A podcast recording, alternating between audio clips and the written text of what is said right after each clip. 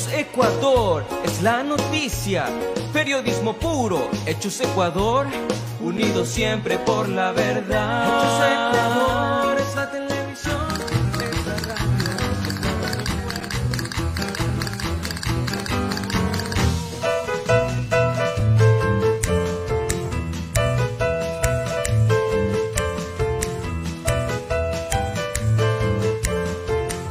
Esto es Cuentos y Enredos de la Historia por Hechos Ecuador. Aquí comenzamos. Bienvenidos y bienvenidas.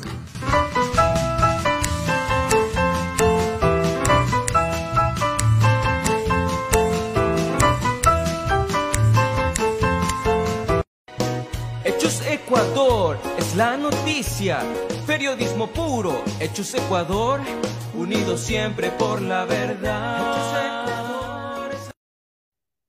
Hola, buenas tardes, buenos días, buenas noches en donde se encuentren, en cualquier lugar del planeta, en cualquier lugar del Ecuador, donde se encuentren ecuatorianos, ecuatorianas. Un día muy especial el día de hoy, 10 de agosto, y dio la coincidencia de que podemos hacer este programa y les voy a adelantar, vamos a tratar de hacer también un especial. Así es que vamos a hacer dos días y voy a hacer dos programas para adelantarme ahora. El día de mañana, que también es eh, agosto, pero es 11, lamentablemente Edison Benítez, eh, no, no lamentablemente, tiene que hacer una actividad profesional y entonces está ocupado. Pero yo le he pedido que vamos a ocupar ese espacio de cuentos y enredos de la historia miércoles y, y jueves para hacer el 10 de agosto. Este programa que les he pedido y le he llamado y la libertad que os legamos yo les he planteado este tema porque voy a hacer los comentarios ahora. Sí voy a insistir en lo que está, en lo que pasa ahora con el Ecuador, porque hay que buscar esas razones, pero no vamos a, señalar lo que eh, está, eh, lo que sucedió el 10 de agosto de 1809 como un hecho histórico aislado. No, lo voy a concatenar con lo que vive el Ecuador ahora 213 años después. No es justo, dirán los historiadores, los seguidores de la historia, en el hecho de que no es justo que haya evidentemente tratar de la intención de juzgar los actos de los eh, patriotas hace 213 años, a quienes veo que se les cuestiona mucho en estas circunstancias, en esta generación y particularmente en la actual academia, se cuestiona mucho todo el proceso de libertad e independencia por sus errores, por su desvinculación con lo social. Eh, y, sí, vamos a tratar de ese tema, y vamos a tratar de ese tema. Pero antes de iniciar, el día de ayer fue mm, el Día Nacional de la Cultura. Cuando estuve haciendo el programa con Washington Yepes, ya recordábamos que la única revolución, eh, digamos, eh, comunista, la única revolución auspiciada por el Partido Comunista en el Ecuador fue la de 1945 la del 28 de mayo de 1944, y que duró hasta el 30 de marzo de 1946, y que permitió la realización de una asamblea constituyente en 1945, en, donde se aprobó una de las constituciones más democráticas y avanzadas del Ecuador, que ha sido ejemplo, pero que duró solo aproximadamente un año de duración, hasta que el inefable Velasco Ibarra traicionó, les metió presos y se acabó. Yo les he dicho, a ver, demuéstrenme dónde es que el, comunismo ha gobernado en el Ecuador para que haya esto de que sí, cuidado con el socialismo, nunca el comunismo, si nunca ha sido gobierno. El de Rafael Correa, el de, eh, eh, el, de la Revolución Ciudadana, el de estructura, sí iba camino a, esa, a esas circunstancias.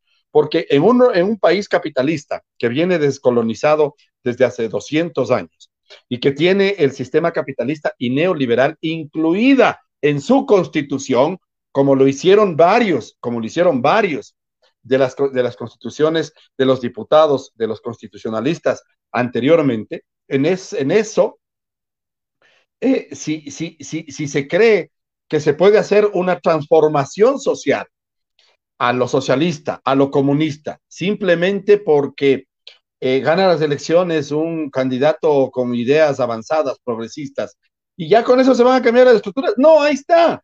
No quieren dejarle libre a Jorge Glass, no quieren dejarle libre. No le pongamos nombre y apellido.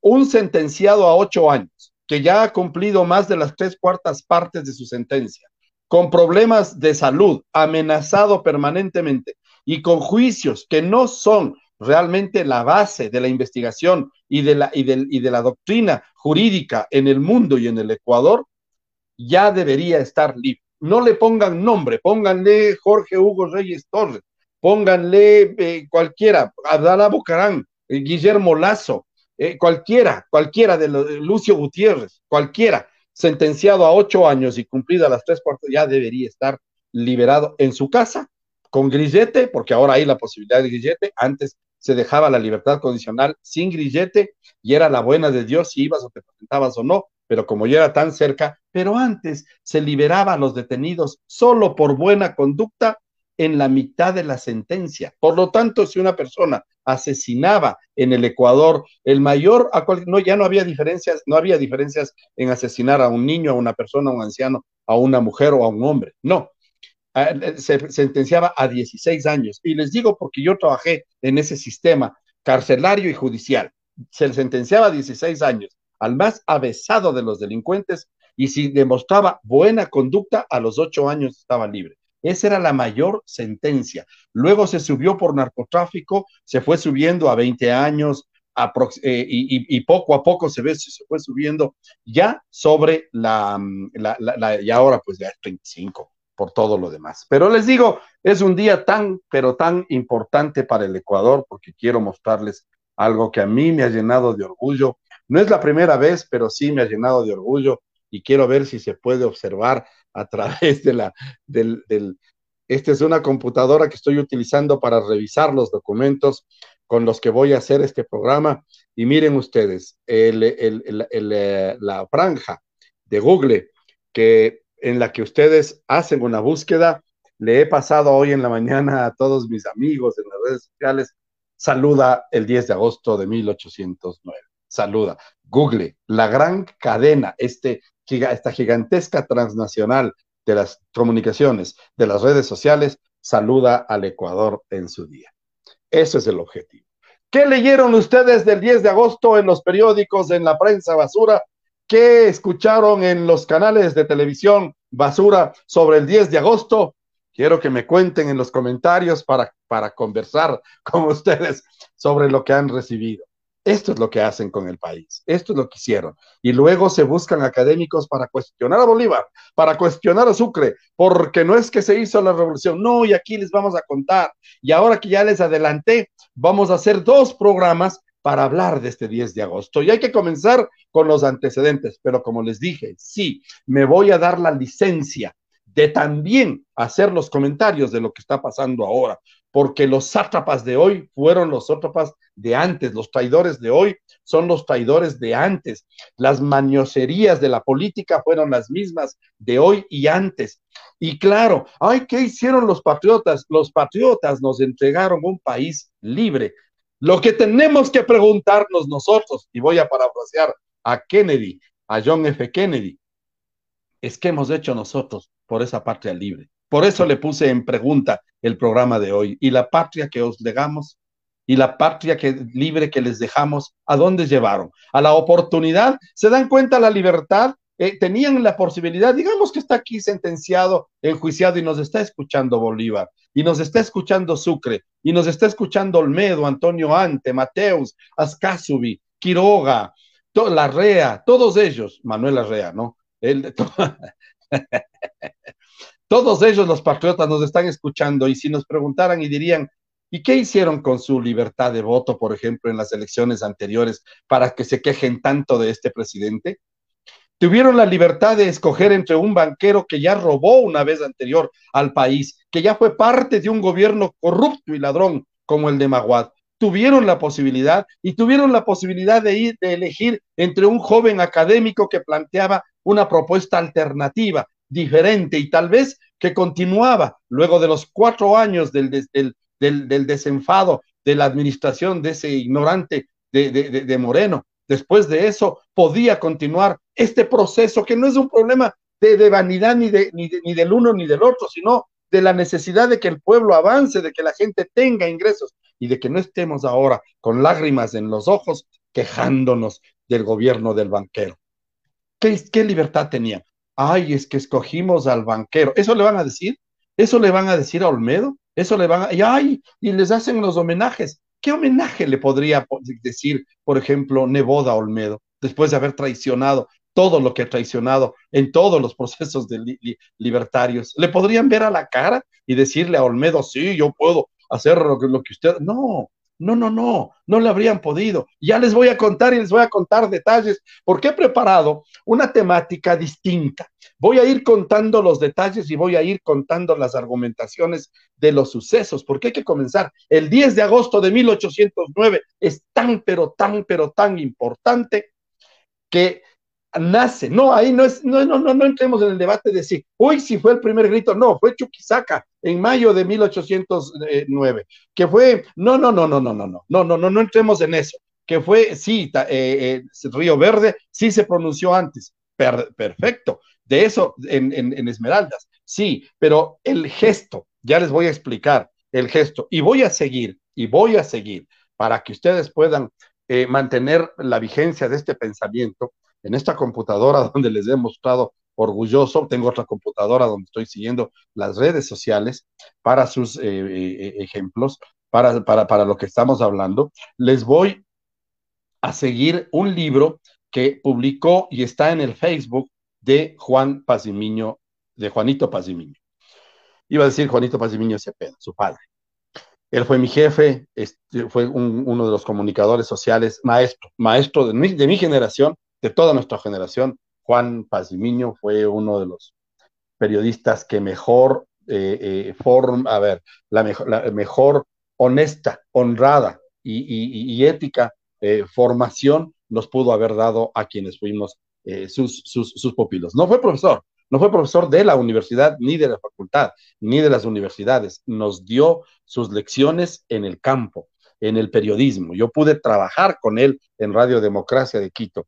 Pero además, no solo eso, fue dirigente de los gremios, fue dirigente del Colegio de Periodistas, fue miembro de la Unión Nacional de Periodistas, fue dirigente de, varios grupos de periodistas. Y eso nos, claro, él, y, con su sabiduría, él había pasado por varios medios de comunicación y, claro, nos permitió conocer y, resolver. Sí, si algo somos en el periodismo, es por, uno de los que es Juanito Pazimiño y, evidentemente su, su, su, su, hijo es historiador, el conocido historiador, lo voy a tener aquí en algún momento, vamos a hablar, es experto en el 10 de agosto de 1809 y voy a seguir estos, eh, estas, estas, eh, eh, este, este libro de él, porque además les ofrezco ponerle el libro, el enlace del libro, porque Juanito lo abrió a través del Facebook, lo abrió, está para todos, le voy a poner en los comentarios en las redes sociales en este momento para que ustedes también tengan el derecho de seguir este libro de Juan Pazimiño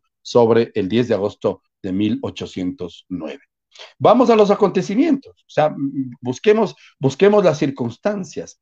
A ver, ¿estaban, ¿estaban locos los que proclamaron la independencia el 10 de agosto? Porque hicieron una jugada política. Ellos eh, proclaman la soberanía, la independencia de la corona española que está, de la corona española que está presidida por José Bonaparte, el hermano de Napoleón Bonaparte, y les rinden soberanía y les rinden eh, eh, solemnidad a la corona presidida por Fernando VII. Pero para Fernando VII, que está detenido por Napoleón Bonaparte, ha sido muy complicado porque viene de una riña desde años antes con su padre Carlos IV. Hay una guerra entre ellos, es una guerra mortal, es una guerra a muerte. Y hay dos personajes fundamentales, y por eso digo las traiciones, Godoy y Murat. Godoy está cercano a Carlos IV, Murat está cercano a Fernando VII. Murat es agente de Napoleón Bonaparte, pero se da el lujo de traicionarle a Napoleón Bonaparte. España no es eh, un territorio atractivo para Napoleón. Napoleón ha conquistado ya media Europa, está por irse a Rusia. Él quiere todo el quiere, quiere toda Europa para Francia. Pero regresa a ver atrás, para decirlo de algún modo, y ve Portugal y Europa. Portugal le interesa más, Portugal y España en la península ibérica en Europa. y Portugal le interesa más, pero para tomarse Portugal tiene que tomarse España. El rey de Portugal, cuando se entera de que Napoleón va por él, decide viajar a América. ¿Y saben qué hacen los quiteños y las quiteñas? Le piden al rey de España, en, principio cuando era todavía Carlos IV, le piden al rey Carlos IV que venga al Ecuador, que bueno, a lo que iba a ser el Ecuador, que venga a gobernar desde América. Y le piden que venga a Quito. No va a venir nunca, evidentemente. ¿Por qué? Porque no es Napoleón el que provoca estas circunstancias. No, no es Napoleón. Es la guerra entre el padre y el hijo. Es lo que yo he dicho. Y aquí se jactan y dicen, ay, que sí, que los, que los reyes que se mataban entre ellos. Hermanos mandaban a asesinar a los hermanos, o, mataban ellos mismos. Los hijos encarcelaban a sus padres, a su madre, la reina, que quería por lo menos repartir el reino, le, pasó a la madre de Ricardo Corazón de León. Y Carlos IV, y, influidos por Godoy, su asesor, y Fernando VII y Murat, eh, que era agente de, Napoleón, entran en una guerra y movilizan al, pueblo español. Carlos IV, hay una rebelión en, Zarzuelas, hay una rebelión eh, contra Carlos IV que no se puede sostener ya y entonces lo que hace Carlos IV es abdicar. En los reyes no se utiliza la palabra renunciar a la corona, se dice abdicar. Y a propósito, me voy a tomar un café. Sí, café con cardamomo. Alguien me hizo el comentario. Sí, y yo tomo café con cardamomo. Es un café campesino que se toma en nuestra... No, no, en el Ecuador, no he visto en el Ecuador. En Colombia se toma mucho el tintico, el tintico con cardamomo, que es una, bebida caliente para las tardes, con un pastelito, con un bocadito, a propósito del 10 de agosto. Y por eso vuelvo e insisto, no soy aficionado al fútbol, no soy hincha de, un equipo en particular de fútbol, no me agrada el fútbol. Alguna cosa veo, algo, me, gusta el, el, arte, Messi, eh, Pelé, Maradona, los reyes, los dioses del, del fútbol, el fútbol europeo, me gusta mucho el fútbol alemán. Pero en estas circunstancias seguiré utilizando el amarillo, azul y rojo. Me voy a mandar a hacer unas chompas, me voy a mandar a hacer una chompa. Me conseguí también mascarillas de tricolor, porque no veo a nadie. Hoy es feriado, de acuerdo con la ley, pero con la ley que determinó el presidente Correa, por ser miércoles, el feriado pasa a viernes. Entonces, y como estamos de vacaciones en la sierra, no hay actividades. Y vamos a comenzar con los, vamos a comenzar con las quejas, no son quejas. Vamos a comenzar con el análisis. ¿Quién celebra el 10 de agosto en el Ecuador? Levanten la mano los que hacen un acto de celebración, no hechos Ecuador. Aquí estamos, Richard, Gema, que son los que coordinan. Hoy estamos tratando este tema. Y yo, como historiador, claro, puede ser mi obligación, pero no, todos los programas hemos citado. Veo que en redes sociales hay mucha convocatoria, hay mucha sugerencia respecto del 10 de agosto. ¿Y la cultura? Perdónenme amigos, Fernando Cerón, perdónenme amigos, compañeros, hermanos, camaradas de la Casa de la Cultura, de la Casa de las Culturas, el, nombre oportuno que están utilizando ustedes. ¿Qué evento hicieron el día de hoy por el 10 de agosto de 1809? Por la independencia del Ecuador. Esto, el 10 de agosto, nos da personalidad, nos da identidad. El 10 de agosto, el 24 de mayo, el 3 de noviembre, el 4 de noviembre, el 11 de abril, el 9 de octubre. Sí, esto nos va dando la personalidad. Así como se celebra en su casa, celebra el cumpleaños de su papá, de su mamá, del perro, del hermano, del abuelito, del hijo, y hacen una fiesta. Esto es lo que nos da la identidad. Esto debemos celebrar. Ayer que estuve en Quito haciendo algunas gestiones, seis helicópteros en línea formaban y la gente asustada. No, están practicando para mañana desfilar frente al presidente Lazo, al que ustedes eligieron con todos los, con todos los, los, negativos que se les indicó, se les dijo lo que va a pasar. Este desgobierno que está viviendo el Ecuador, ya lo sabíamos, brujos, no, solo hay que leer un poquito uno de los talentos de Napoleón Bonaparte, era, decía, mi talento es ver, es ver claro, nada más. ¿Y cómo se ve claro? Decía Napoleón, simplemente analizando todos los elementos y las circunstancias, todo, la historia, el futuro, las ambiciones, la personalidad, la psicología, la sociología, la comunicación. Todos, la prensa basura, los canales de televisión basura, los, los empresarios, todos empujaron. Eh, eh, dos vocales del CNE, corruptos y corruptas, empujaron todo para robar las elecciones y elegirle al banquero Lazo presidente. Sí, para que celebre el día de hoy con un desfile mamarracho en los que Fuerzas Armadas que ya no tienen que hacer, en junio, en octubre del 19 y en junio del 22, estuvieron en las calles, asesinaron a un joven en el, en, el Puyo, hubo enfrentamientos en, la mitad del mundo, en San Antonio de, Pichincha, hubo enfrentamientos con, con la población, fueron muy violentos. Los héroes los herederos de los héroes de los patriotas del 10 de agosto de 1809 y han servido para desfilar. Ahí tenía razón Abdalá Bucarán cuando decía, lo único para que sirven las Fuerzas Armadas es para desfilar el 9 de octubre ahí en la, en la avenida, al malecón.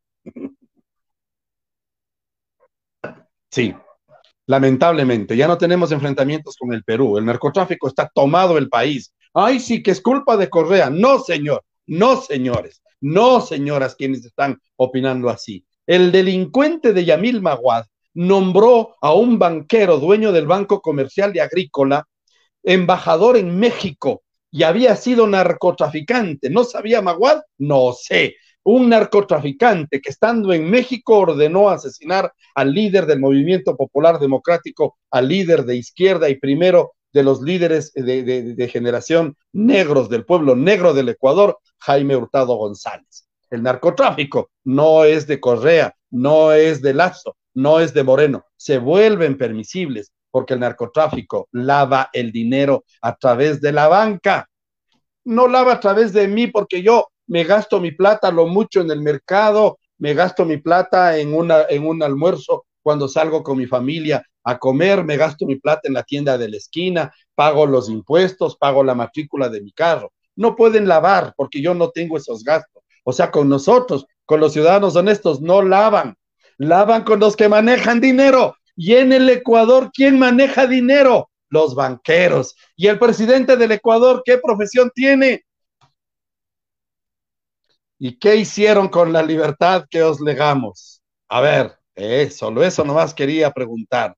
En esas circunstancias estamos. Pero vamos a seguir con los antecedentes y vamos a seguir con todo el proceso de identificación de este de 10 de agosto de 1809. ¿Por qué se escoge el 10 de agosto antes de olvidar? No es casual, pero sí tiene que ver mucho también con las circunstancias políticas que se estaban viviendo.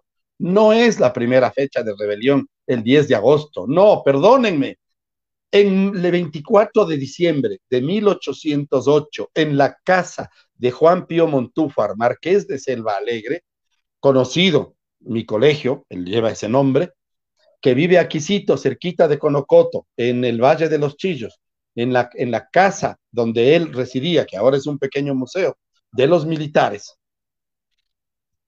Ahí se reúnen. Juan Pío Montúfar les reúne todo el año 1808 y desde antes, el, querido, el querido Eugenio de Santa Cruz de Espejo, Aldaz y Larraincar, muere en 1795. Él ya es el precursor. Aquí hay tres precursores en este sector del norte, en esta parte del norte de Sudamérica, para decirlo de algún modo, de Sudamérica, hay tres mentes brillantes, tres mentes brillantes que nos, nos ponen en el camino de la independencia. Aquí, en este territorio, nacido aquí, en la ciudad de Quito, en territorio ancestral y luego conquistado por los incas y luego por los españoles y ahora capital de este territorio libre que se llama Ecuador, nació Eugenio Espejo, el doctor Eugenio Espejo. Él es uno de los principales héroes, mártires. Él, el otro, Antonio Nariño, que es el hacedor de todo el proceso en Colombia. Por él lleva el nombre el Palacio de Nariño y el Departamento de Nariño, cuya capital es Pasto y es vecina nuestra. Orgullo de que sea nuestro vecino el Departamento del Carchi, en, la provincia del Carchi, en el Ecuador, y el Departamento de Nariño, porque se lleva de eso. Y el palacio se llama el Palacio de Nariño. Y en Venezuela, lo que sería Venezuela, Francisco de Miranda. El, el señor Francisco de Miranda, luego del exilio, se va a recorrer el exilio y regresa de Rusia Cuando le expulsan también el zar de Rusia, le expulsa porque el hombre era un demócrata y era un republicano a, a carta cabal, logra salvar la vida en varias ocasiones y Francisco de Miranda regresa el 3 de agosto de 1808, regresa, de 1804, regresa y, entra a Caracas con una bandera tricolor. Esta, esta que no sé cuántos ecuatorianos y ecuatorianas están usando un tricolor el día de hoy, 213 años. ¿Quiénes sí celebraron, por ejemplo, qué pasó en el centenario de 1809? O sea, en 1909 y en el 2009. En 1909 era presidente del Ecuador el, el general Eloy Alfaro Delgado. ¿Y saben qué hizo para celebrar el centenario? Mandó a construir, mandó a diseñar y mandó a hacer ese hermoso monumento que está en la Plaza Grande y que es el, el, el, monumento a la independencia, en donde se van reflejando en la columna donde está la dama que tiene una antorcha de la libertad y que y abajo tiene una base donde está un león, se va escuchando todo esto. Indignados tus hijos del yugo que te impuso la ibérica audacia de la injusta y horrenda desgracia que pesaba fatal sobre ti. Santa voz a los cielos alzaron, voz de noble y sin par juramento, de vengarte del monstruo sangriento, de romper ese yugo servil los primeros, los hijos del suelo, qué soberbio, el pichincha de Cora, te aclamaron por siempre, señora, y vertieron su sangre por ti. Dios miró y aceptó el holocausto, y esa sangre fue germen fecundo de otros héroes que, atónito, el mundo vio en tu torno a millares surgir. De estos héroes al brazo de hierro, nada tuvo, invencible la tierra. Y del valle a la altísima sierra se escuchaba el fragor de la lid. Tras la lid, la victoria volaba, libertad tras el triunfo venía, y a león destrozado se oía de impotencia y despecho rugir.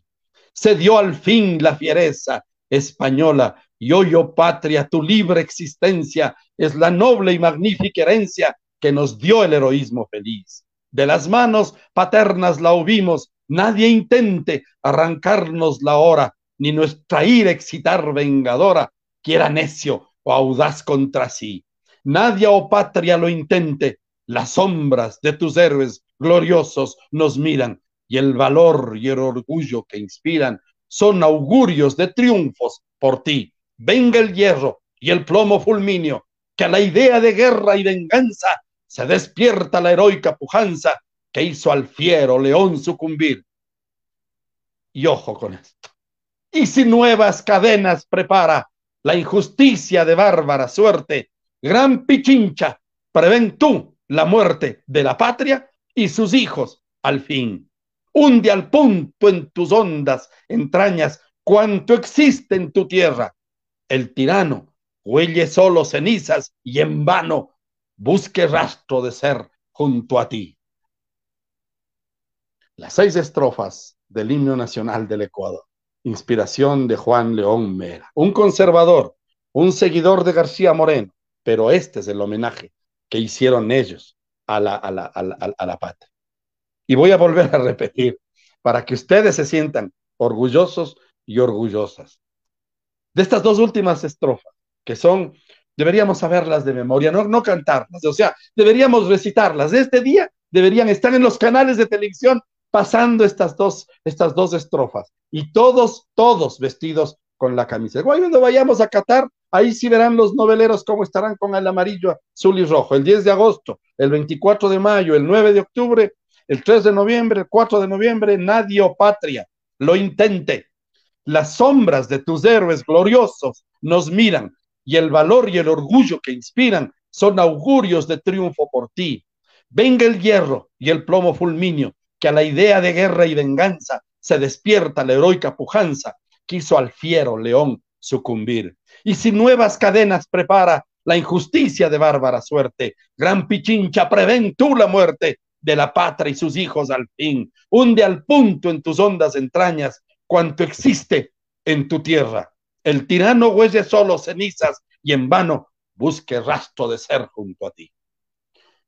El autor le pide inclusive al gran Pichincha, de la tierra para que ningún tirano nos encuentre vivos. Aquí la muerte digna antes que vivir de rodillas. Eso nos están. Eso es el 10 de agosto. No vengan a cuestionar ahora, hay que Bolívar, hay que Olmedo. Ya vamos a hablar de Olmedo, ya vamos a hablar del 10 de agosto. Ya van a ver ustedes cómo se hizo ese 10 de agosto. Y vamos a, y vamos a continuar. Voy a seguir pasándoles acá porque como les ofrecí, voy, estoy revisando las redes sociales en, las, en, en, en, en el, el en este mecanismo para que ustedes puedan tener el, también en sus manos, bueno, en sus manos no, en sus redes sociales, este libro de Juanito Paz. A ver, los antecedentes, ya, les, ya estuvimos hablando de estos antecedentes. Carlos IV entra en guerra con su hijo Fernando VII. Carlos IV ha sido un rey que, ha logrado sostener la corona.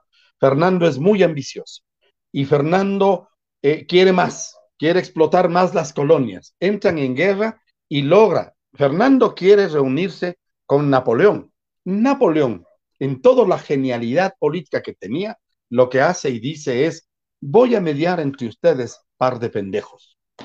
Así es que le llama uno a la ciudad de Bayona, en Francia, cerquita de, Burgos, cerquita de la frontera entre Francia y España, le llama, le llama, le, llama al uno y al otro y les dice, venga, venga, conversemos aquí. Pero le reconoce a Carlos IV, no a Fernando VII, porque ya Carlos IV ha renunciado, pero por obra de Murat, Murat, que es agente de, Napoleón, le miente a, Napoleón y le miente a... De Murat no vendrá Moreno y le miente a, Fernando VII y le dice, Napoleón no quiere reconocer. Así es que mm, vas a tener que armar la guerra. Y le dice a Carlos IV, eh, Napoleón ya acepta la, abdicación tuya, tu abdicación, como les decía, se, se utiliza la palabra abdicar, no renunciar a la corona, tiene algún origen, no me voy a meter yo en esos, en esos, en esos líos, por qué se justifica este, este, este e, e, ese, ese, tema, pero le dice mm, Murat, trama entre los dos y hay una confrontación. Y entonces lo que sucede es que eh, Fernando VII asume el trono. Y entonces Napoleón dice, ¿y aquí qué pasó? Era Carlos IV el que yo reconocí. No, no, no, no, no, esto está mal, esto está mal. Pero Carlos IV ya no tiene apoyo ni de, la, ni de los cortesanos ni del pueblo es Fernando VII. A Fernando VII le acompaña una gran cantidad de gente. Se ha venido trayendo gente desde Madrid para hacer el viaje a encontrarse con, Carlos IV, ya renunciado, y con Napoleón Bonaparte. Y entonces lo que hacen es, eh, le dice al pueblo, no, no, voy a continuar, no, ustedes no se preocupen, voy a seguir siendo el rey. Y entonces Napoleón dice, esto está muy complicado, ¿qué pasó aquí? ¿En qué, momento me perdí? No es una tierra que le guste mucho a Napoleón, quiere controlar Portugal, pero ante todo hay una estrategia política y militar.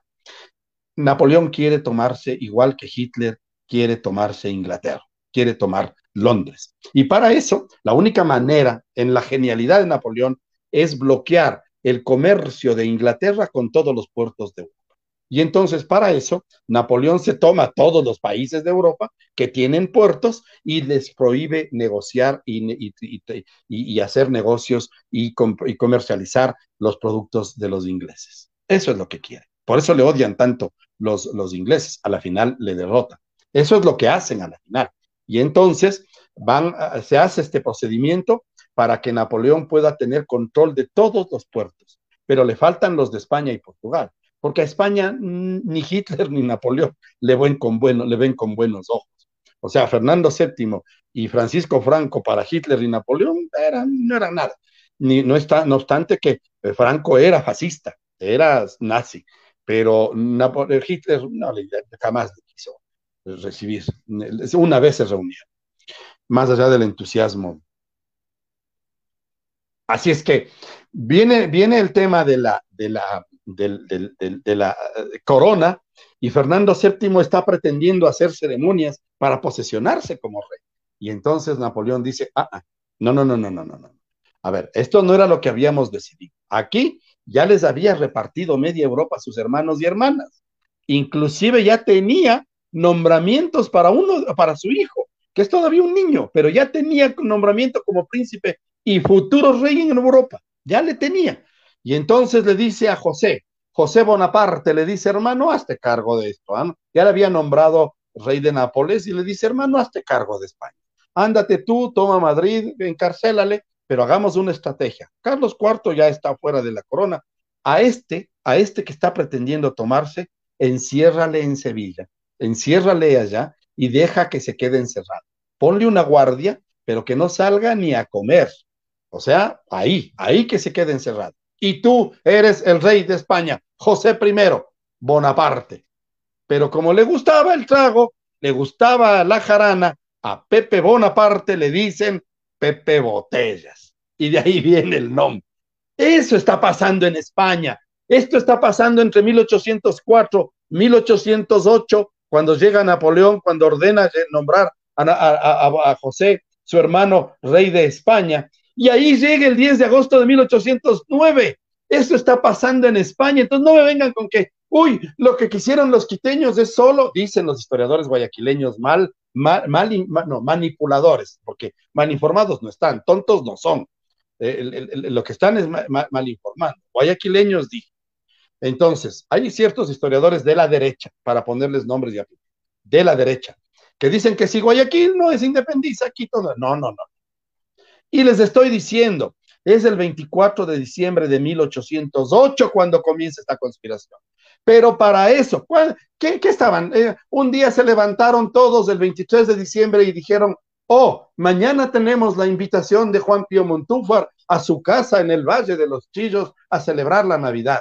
Me he levantado con la inquietud de independizarme de España y reconocerle a Fernando VII salen a la calle y le dice, Ascasubi le dice a, a la REA, oh, ¿y tú piensas lo mismo? Sí, oh, qué barbaridad, hemos pensado lo mismo. Vamos, no, señores, eran pensadores. Aquí había el, doctor Quiroga, eh, eh, Antonio Ante, todos ellos eran literatos, habían leído, venían años leyendo. Está Mariano Villalobos, que es profesor de, de, Espejo. Espejo es profesor de José Mejía y de Olmedo en el Colegio de San Fernando, en la iglesia de Santo Domingo de Quito. Es decir, esta, esta generación ya venía años antes conspirando. Perdonen el teatro que acabo de hacer, siempre quise ser actor, pero no había podido hacer. Ahora acabo de hacer un papel de actor para, en estas circunstancias. Es que así tiene que hacérsela. E, e, esta es la vida de la televisión, de la radio, de los medios de comunicación. Ah, esta es una conversación con usted.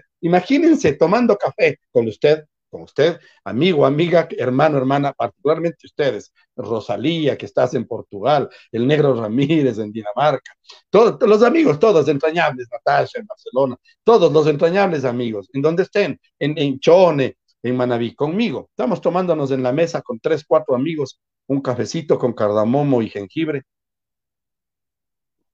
Bebida que se tomaba en Quito a las cinco de la tarde en esos, en esos días de la independencia, ¿no? acompañado de, alguna, de algún pastelito, las familias que tenían. Este, en cambio, era el agua, agua, si tenían café, sí, si no un agua, una hierba para hacerle agua aromática y algo de comer, era la merienda de la gente pobre, pueblo debe ser costumbre copiada de los ingleses, porque ellos tienen la hora del chocolate, del té y de los bocaditos y todo eso. Pero es para los, ricos, para los que tienen la posibilidad. Y conversando entre ustedes y nosotros, yo me pondría a actuar, pues a decir, sí, verás, salió de el 24 de diciembre, porque era el 23 que, se levantaron, pero el 24 de diciembre todos tomaron sus vehículos, sus carretas, sus caballos y dijeron, Oh, vamos juntos todos a la casa de Juan Pío Montúfar a conversar el día de Navidad de 1808 para ver si votamos a la corona española del conde Ruiz de Castilla, desconocemos a Pepe Bonaparte y reconocemos a Fernando VII. No, no, eso podrán estar viendo ustedes con el Richard Barker en, en Ecuavisa o con algún mamarracho de esos que pretenden hacer teatro que ni siquiera llegan a esos, a esos niveles en Teleamazonas, en esa basura de canal, o sea, ese, estarán, allá podrán ver esas estupideces. No, eran gente inteligente, eran gente que sabían, ¿saben lo que era difícil de traerse un libro a Quito? de conseguirse un libro que llegaban por los puertos, por Guayaquil, por Buenaventura, desde Lima, por el Callao, de Bogotá, desde Cartagena, donde llegaban los barcos de Europa. ¿Saben lo difícil que era traerse un libro? Eugenio Espejo tenía en su casa, ahí en la calle Maldonado, 40 mil libros, 40 mil. Cuente los libros que tiene usted en su casa. Yo, que soy historiador y me jacto de haber leído, no creo que llegue a unos 4 mil. No creo que llegue. Bueno, he regalado casi otros 4 mil, eso sí, tengo que decirlo en, mi vida. He regalado a, en físico, no he regalado a bibliotecas. Mi, mi, biblioteca están en Manabí, están en escuelitas en Manabí, en Esmeraldas. Aquí en Pichincha, en Pichincha es donde más he regalado. En Imbabura tengo, me, ha dado mucho, mucho orgullo de regalar mi, mi biblioteca, parte de mi biblioteca, la que tengo aquí. Pero menos de dos mil libros tengo en físico. En digital tengo un archivo de alrededor de 15 mil libros. Un tipo promedio, un comunicador social Eugenio Espejo, hace más de 200 años, tenía 40 mil libros en su biblioteca. ¿Saben en qué se gastaba la plata? Ah, ya, por eso era pobre y terminó pobre. Todos ellos ya han leído, todos ellos han militado en, la masonería, reciben, reciben eh, eh, eh, datos, libros, hojas, estudios, están investigando, van a las bibliotecas, escuchan la historia, todos ellos ya se conocen, saben lo que quieren y planifican y arman esto. El 10 de agosto de 1806, una vez que Napoleón está en el poder totalmente eh, eh, eh, claro, o sea, totalmente envanecido también Napoleón por el, por, el poder, lo que hace es mantener toda la estructura del, poder de Francia con la Revolución Francesa en la que él es militar él es parte del ejército que da el golpe de la revuelta del, 14 de julio de 1789, pero luego frente a la eh, inoperancia, las confrontaciones, se da cuenta y empieza Napoleón a tomar parte de las decisiones políticas hasta que se encarga de ti.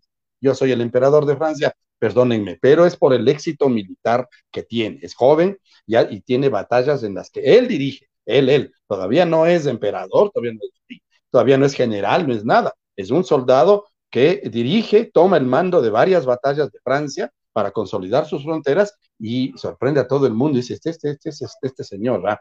Entonces, mantiene lejos a la corona. Más allá de que él se declara emperador de Francia, ha sacado de la corona a los Borbón de Francia. Y los Borbón están ya desparramados, corriendo, luego de que les, les cortaron la cabeza a Luis XIV, a, Luis XVI y a María Antonieta, les, eh, en la guillotina, les guillotinaron la cabeza. Entonces, luego de eso, los, reyes en Francia ya no quieren saber nada. Napoleón sí. Entonces, algunos cortesanos que tienen alguna mm, idea de lo que puede suceder contra Napoleón, todo el mundo le odia, especialmente las coronas, en Europa, porque además va tomándose los países, va destituyendo reyes y poniendo nuevos reyes, aliados.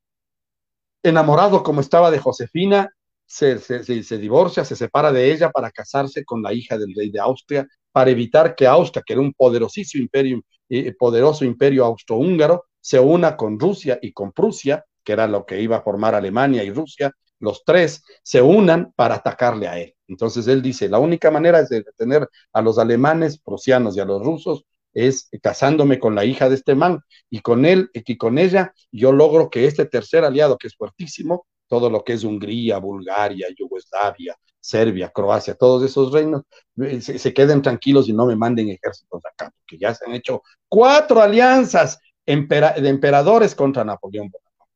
Así es. Y entonces el 10 de agosto de 1806, un grupo de franceses, seguidores de la corona española, pretenden darle un golpe de Estado a Napoleón Bonaparte. Ojo, 10 de agosto de 1806. O sea, los patriotas eran unos pendejos, no, no, sí, vamos a chupar en la casa de Juan Pío Montufas y ahí vamos a hablar. Hablemos de hacer la revolución, ve, ¿Qué te parece si hacemos la revolución? No, no, no, no. no. Escogen la fecha.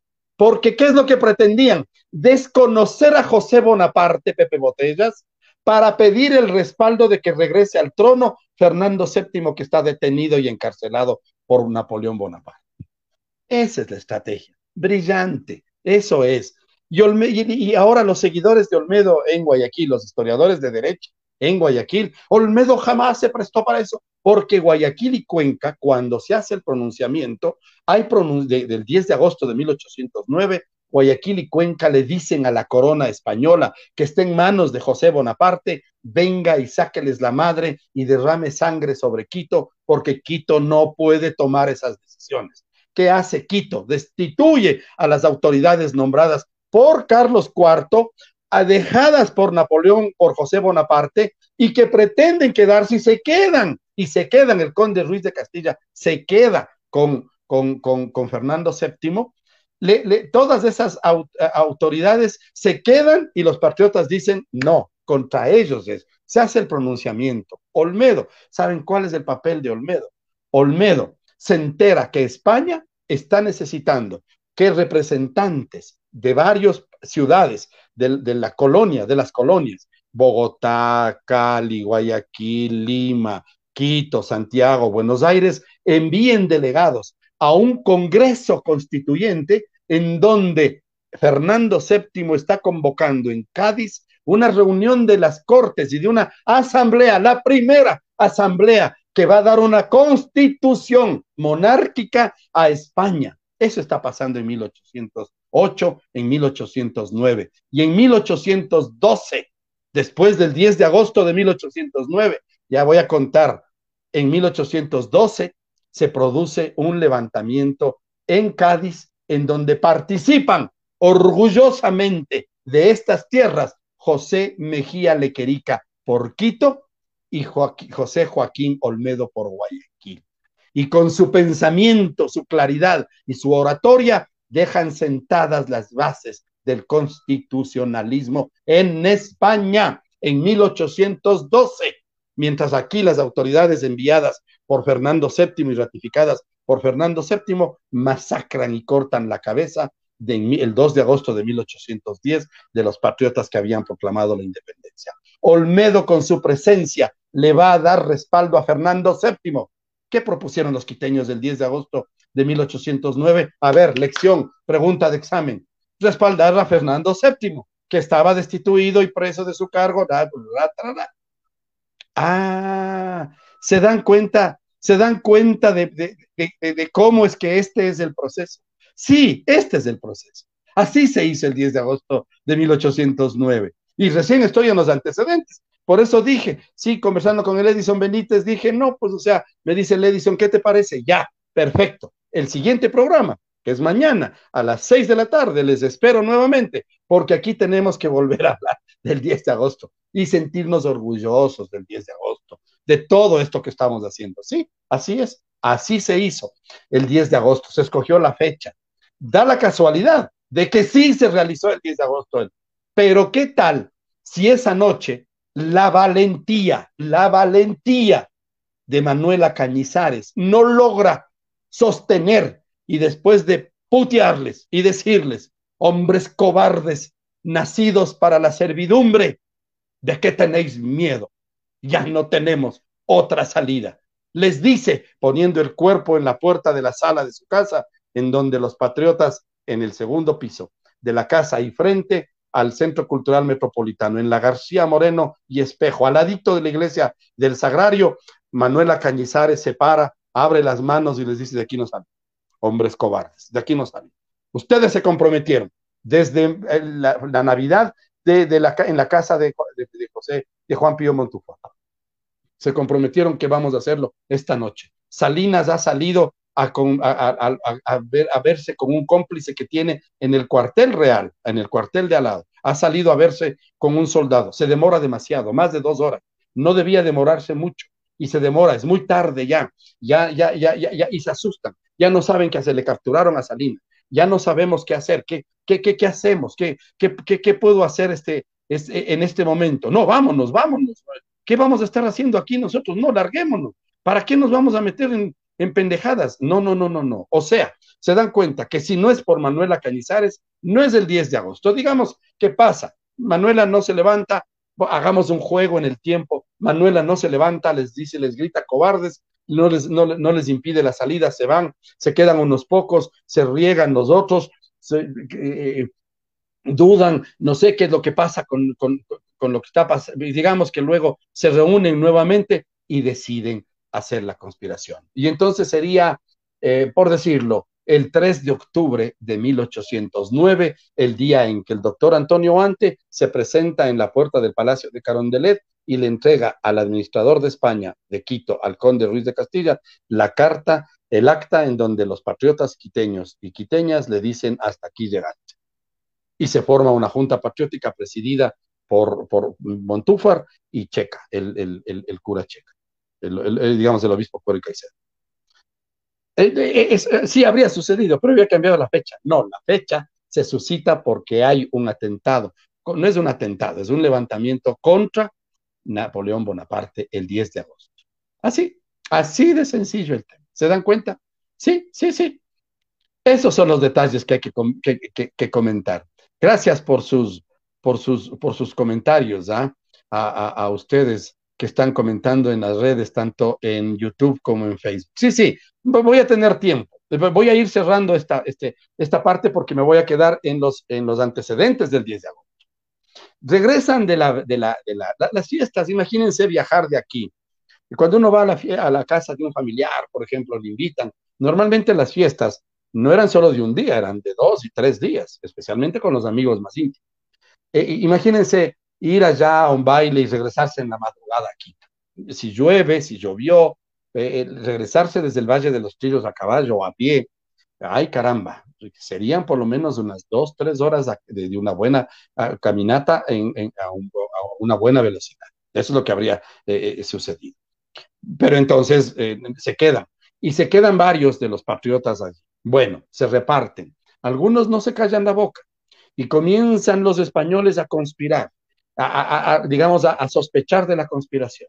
Llega enero y en enero el conde Ruiz de Castilla dice, hay rumores de que hubo una reunión en, Navidad en, el Valle de los Chillos, algo está pasando allí un poco extraño, así es que vamos y, y ordena que se haga una investigación, así como ahora sería por la fiscalía, tan ágil que es la fiscalía, sí fue muy ágil en aquel entonces. Por eso les digo, si lo de ayer se repite, porque somos torpes, somos el único animal que se da de golpes contra la pared y sigue dándose de golpes. Y por eso Einstein decía, torpeza, estupidez, es hacer lo mismo pretendiendo obtener nuevos resultados. O sea, si yo sé que ahí hay una pared y me doy de, de voy a decir una, eh, como se dice en el pueblo, si yo sé que hay una pared y me doy de hocico contra la pared, regreso a ver a la pared y digo, no, voy a volver a intentar. Y me voy la segunda vez y me doy de hocico contra la pared. Bueno, ya, pues, o sea, ahí hasta es otra cosa. Eso, eso es estupidez, decía Albert Einstein. Lo que hay que hacer es decir, no será de abrir esta puerta o de salir por acá, o de irnos por una ventana, o de irnos. No, eso hemos hecho. Vamos a votar, vamos a votar. Toma por Rodas, toma por Febres Cordero, toma por Maguá, toma por Lucio, toma por Moreno, toma por Lazo. Elegirán entonces ahora ayunda otra vez, quiteños y quiteños. No es un reclamo, solo les estoy alertando, nada más, porque hoy estamos de celebración del 10 de agosto de 1809. Sí, así tiene que ser. Y entonces, cuando se produce este, e, esto que digamos que es el, grave problema que tienen los, los, patriotas, se inicia un juicio, les detienen y comienza el juicio. Algunos están libres, otros están detenidos, otros han fugado, pero todos están en, alerta del tema porque se está realizando el juicio. Algún alma patriótica, algún espíritu chocarrero, algún eh, eh, eh, duende de esos que habitan en, el, los páramos de, la serranía, viene a Quito una noche, asalta el, local donde está el juzgado, donde se guardan los libros en los que se está llevando el juicio contra los patriotas y se roba todo el expediente. A ellos sí, o sea, incendiaron la Contraloría. incendiaron la Contraloría y se llevan el, juicio y con eso los jueces dicen, y ahora las pruebas, los sentenciados, los, los, implicados, para darle sentencia, eh, y, se deshace y quedan libres. En febrero de 1809 sucede eso, y los conspiradores de la Navidad del 24 de diciembre de 1808 quedan libres y vuelven a la, a la, complicidad, vuelven a la conspiración. Eso es valentía. Así comienza el 10 de agosto. Así se hizo esta patria. Por eso, hermanos, hermanas, migrantes, ustedes que están allá buscándose la vida, ustedes que están viviendo allá duro, para eso son estos programas, para eso nos preparamos profesionalmente, para darles estos momentos de satisfacción, para que ustedes se sientan orgullosos y orgullosas de ser ecuatorianos de su origen. Esos patriotas enjuiciados y encarcelados ya, que conspiraron en la Navidad de 1808, insisten, tercos, rebeldes, y siguen, y son los que siguen. Y en ellos se inspira Juan Leomera para escribir esas dos estrofas que les leí del himno nacional. Sí, de eso se trata, y siguen y llegan al, al, al, al, al 9 de agosto y se hace la fiesta en la casa de Manuela Cañizares y de la fiesta sale y se decide que ahí hay que continuar, que ahí hay que seguir y el 10 de agosto se proclama la, la Junta Patriótica. Esos son los antecedentes. No es que, uy, vamos a seguir a Fernando VII. No, están casi matándose entre padre e hijo por el poder en España. Napoleón ha llegado, pero hay una propuesta el pueblo de España se levanta contra Bonaparte y logra expulsarle. Se harta Napoleón. Eh, José Bonaparte no puede controlar, eh, no puede tener el control sobre, sobre, sobre, sobre España. Hay una guerra, civil sangrienta en donde literalmente se muere de hambre. Eh, José, José Mejía Lequerica es parte de los ejércitos, es capturado, es herido. José Mejía Lequerica en estas huestes antes de ser convocado en nombre de Quito a ser nuestro representante en Cádiz en 1812, donde hay un monumento, hay bibliotecas, hay edificios, hay parques en la ciudad de Cádiz, en España, que llevan el nombre del doctor José Mejía Lequerica. Sí, señores, esa es la historia. Así comienza esto. Ese es el origen del 10 de agosto de 1809. Y ahí me quedo en los antecedentes porque en el siguiente programa voy a continuar y voy a cerrar. Me ha encantado hacer este, este, este, este, este programa con ustedes. Les voy a poner enseguida el enlace del, eh, del, libro de Juanito Pazimiño para que ustedes puedan continuar y, seguir con la lectura, que estoy, estoy siguiendo la línea de él y por eso me he quedado, estoy siguiendo. Le voy a tener invitado a Juan. Si puedo, les le invito para uno de estos programas hablar de estas circunstancias y pedirle que nos acompañe y su sabia voz y conocedora de la historia del Ecuador nos permita con él celebrar también este 10 de agosto. Y con ustedes, pues, volver y reiterarles cuentos y enredos de la historia con Edison Miño, con Edison Benítez, con Nelson Benítez, están precisamente para desde, desde Chicago, desde, desde donde se encuentra el pata caliente del Edison y conmigo desde donde, desde donde puedo hacer y toda la capacidad que hemos desarrollado para poder tratar estos temas, eh, estudiar estos temas, conocer estos temas, nos permita mantener a ustedes siempre y siempre orgullosos y orgullosas de ser ecuatorianos. Así es que salud por el 10 de agosto, salud Ecuador, salud ecuatorianos. Salud ecuatorianas, particularmente por ustedes, hermanos y hermanas migrantes que se encuentran en el exterior haciendo patria, así como lo hicieron el 10 de agosto de 1809, hace 213 años, nuestros patriotas y nuestras matriotas, para decirlo de alguna manera, burlando al español. Gracias por habernos dado la libertad. Ahora es nuestra responsabilidad y está en nuestras manos. En el próximo programa continúo. Salud por ustedes. Gracias, Hechos Ecuador. Y hasta una próxima oportunidad con los cuentos y enredos de la historia con Edison Miño.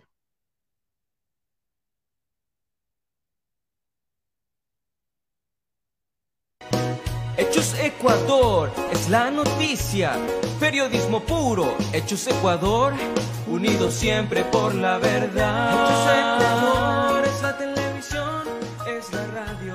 Gracias por haberme acompañado en estos cuentos y enredos de la historia por Hechos Ecuador. Les espero en una próxima oportunidad. Ecuador es la noticia, periodismo puro, Hechos Ecuador, unidos siempre por la verdad.